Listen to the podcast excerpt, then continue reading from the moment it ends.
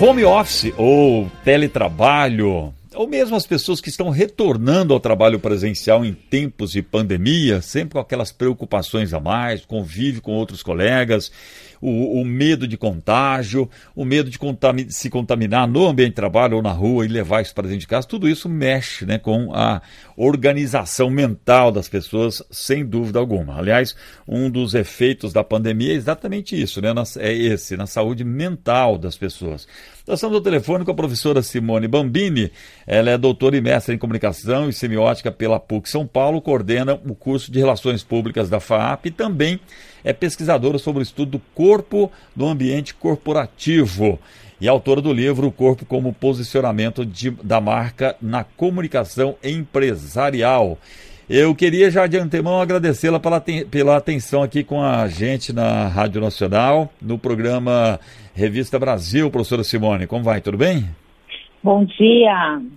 Bom dia a você, bom dia aos ouvintes. Obrigado pela oportunidade. É um prazer estar aqui com vocês. Uhum. É, é, o Marcelo falando, daqui a pouquinho o Walter já vai falar com a senhora também. A, a, que... joia, a gente sabe o quanto é importante a pessoa cuidar da sua, da sua imagem no ambiente corporativo, né?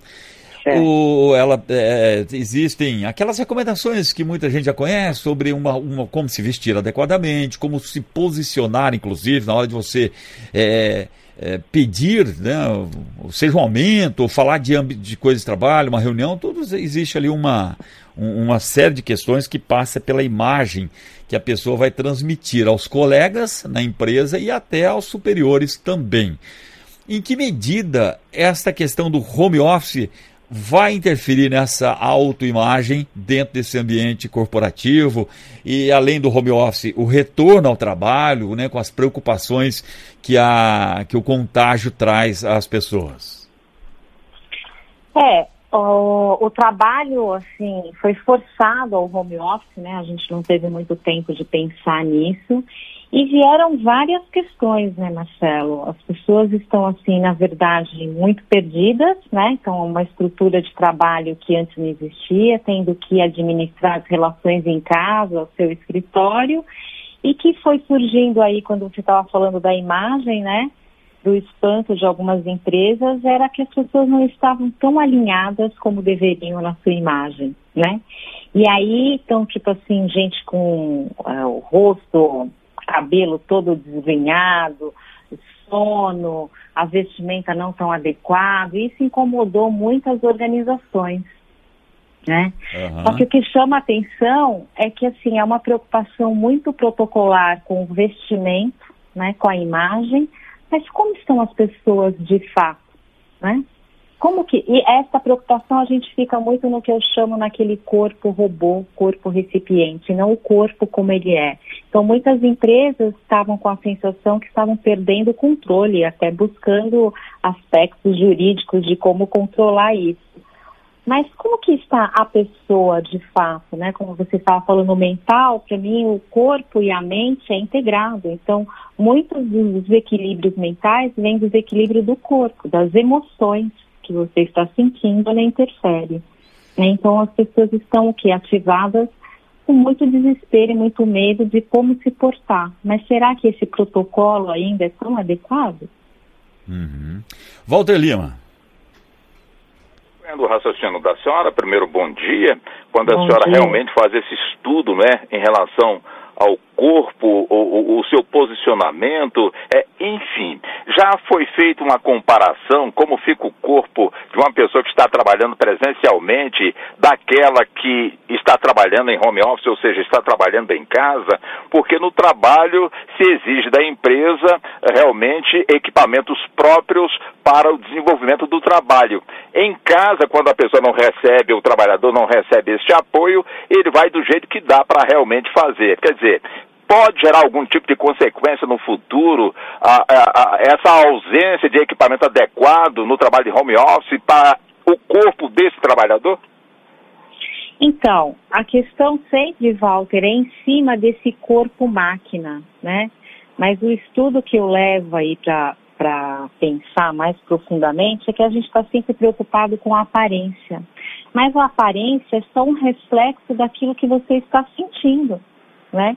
Então ainda as empresas estão muito, é, tem uma coisa que eu chamo a atenção, é o discurso e a prática. Né? Então, quando você vai para uma empresa, ou quando você está numa reunião, ou quando você vai falar né, pelo, pela videoconferência, você tem que ter uma postura, você tem que estar bem, você não pode mostrar as emoções da fragilidade.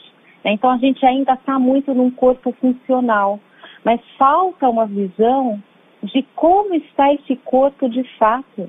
Quando eu estou reprimindo as minhas emoções para parecer forte, muito mais fragilizado eu fico.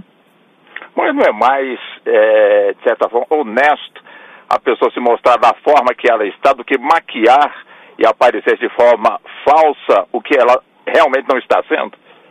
Isso mesmo.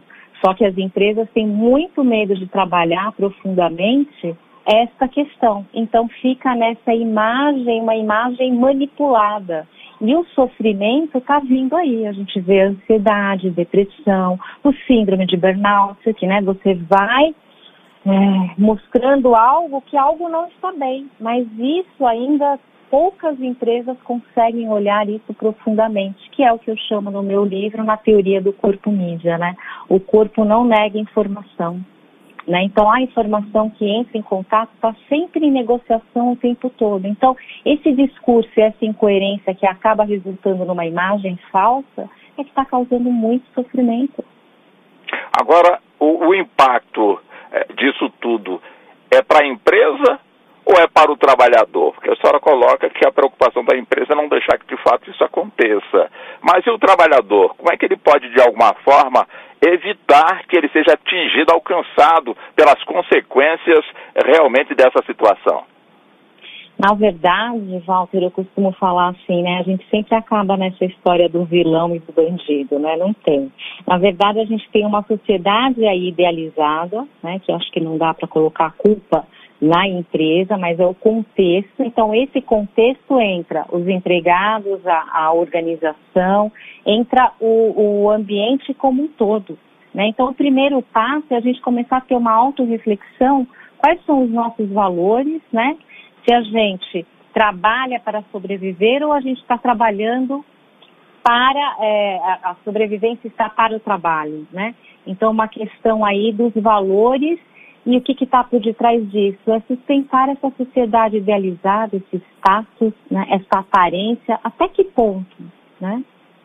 Agora a empresa, de alguma forma, ela pode, é, de alguma forma, é, interferir nessa questão da, da, da, da, aparência do seu, do seu trabalhador que está em, em home office, ou seja, interferir de forma é colaborativa é, com, com, estudiosos ali trabalhando em prol realmente é, do seu empregado. Quer dizer, é possível que isso aconteça, ou seja, o livro que a senhora fez publicar o, o, corpo como posicionamento da marca na comunicação empresarial. De alguma forma, ele traz esse tipo de orientação tanto para a empresa quanto também para o empregado, doutora Simone? Sim.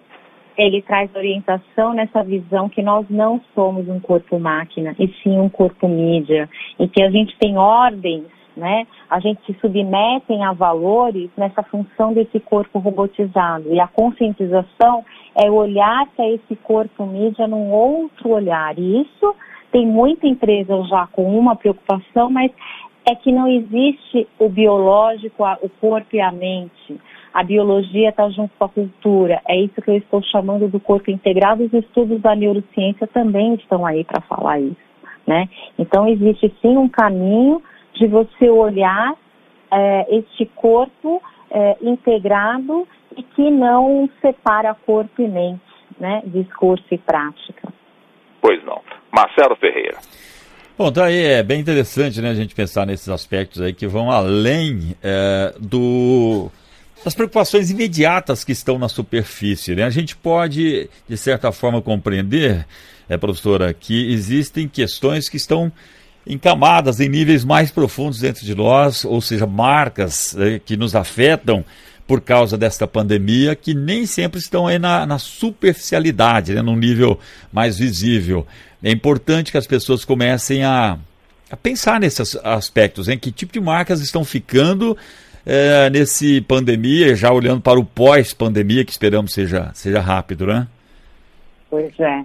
E olhando também, né, muitas vezes você vai levado por valores de uma marca que não são os seus valores. E muitas vezes as pessoas vão atrás porque ela tem mais visibilidade e tem sucesso. É o que eu falo aí no livro, de você se personalizar e despersonalizar o tempo todo. Depende de onde a empresa que você está trabalhando, depende de onde tem mais visibilidade e muitas vezes o que, que é importante para você. E a senhora acredita que isso vai se tornar é, mais importante para os consumidores? Os consumidores vão estar mais atentos a isso? A, a, a, a essa pessoa, essa, a esse PJ, né, essa pessoa jurídica, que, que tenha é, valores que condizem mais com a sua própria personalidade?